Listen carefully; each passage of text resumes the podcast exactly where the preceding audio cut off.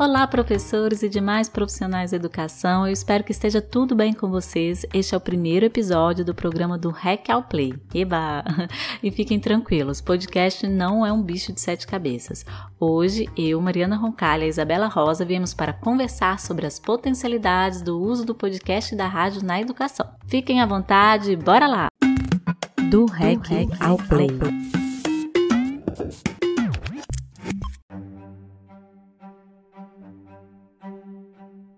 Olha, eu sou professora e não tenho tempo. Não me inventem mais moda, por favor. Eu preciso atender as demandas do currículo, da escola, dos pais. É uma loucura. E agora eu preciso mudar as minhas práticas. É vídeo, é jogo, é podcast. E o que é esse tal de podcast?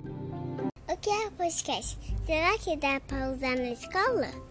É mais simples do que você imagina. O termo podcast é a junção do iPod, o produto da Apple para ouvir e armazenar áudios, com a palavra broadcast, que significa transmissão de informações em larga escala.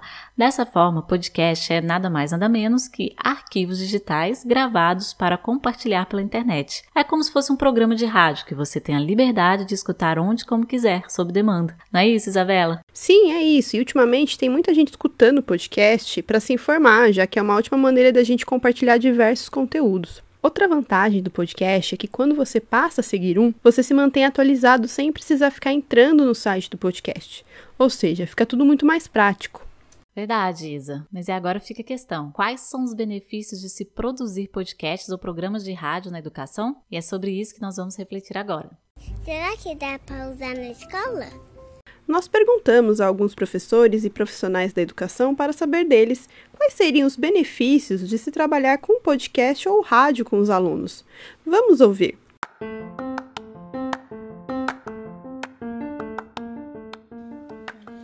Para mim, o benefício de produzir podcast é trabalhar com uma linguagem que os estudantes estão inseridos, onde, onde eu posso despertar neles o interesse do conteúdo estudado de maneira tecnológica. Eu penso que um dos grandes benefícios da produção do podcast ou rádio, nesse momento eu estou mais conectada com podcast, é essa nova interação, assim, essa metodologia ativa, esse ensino colaborativo, de a gente pode produzir roteiros, que a gente pode produzir com os alunos esse material, né? Pode fazer em lives, colocar eles para ajudar a gente nesse processo de, de montagem do podcast.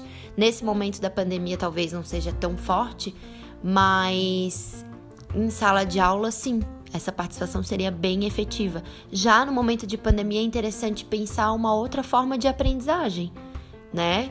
Uma outra forma de os alunos conseguirem se conectar com a gente, não só na live ou nas atividades que a gente envia no portal, mas uma outra forma que eles têm para estarem conectados conosco e com a aprendizagem deles.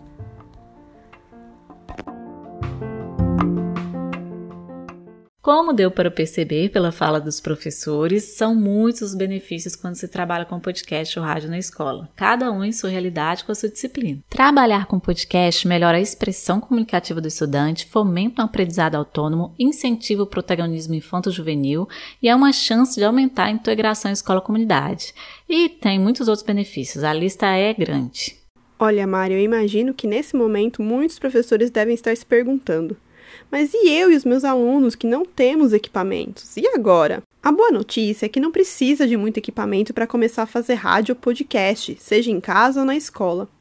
Hoje em dia, todo celular tem um gravador de áudio e com um computador simples e criatividade é possível fazer muitas coisas legais. Além disso, é uma oportunidade de exercitar a imaginação sem a necessidade de expor a imagem.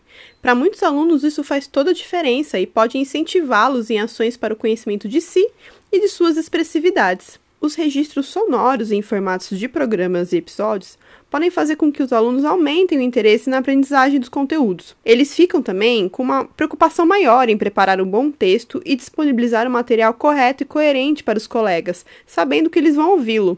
Enfim, essa é uma interação sociodiscursiva. Falar, ouvir, negociar ideias, debater, refletir constituem atividades de aprendizagem fundamentais para a formação de um cidadão.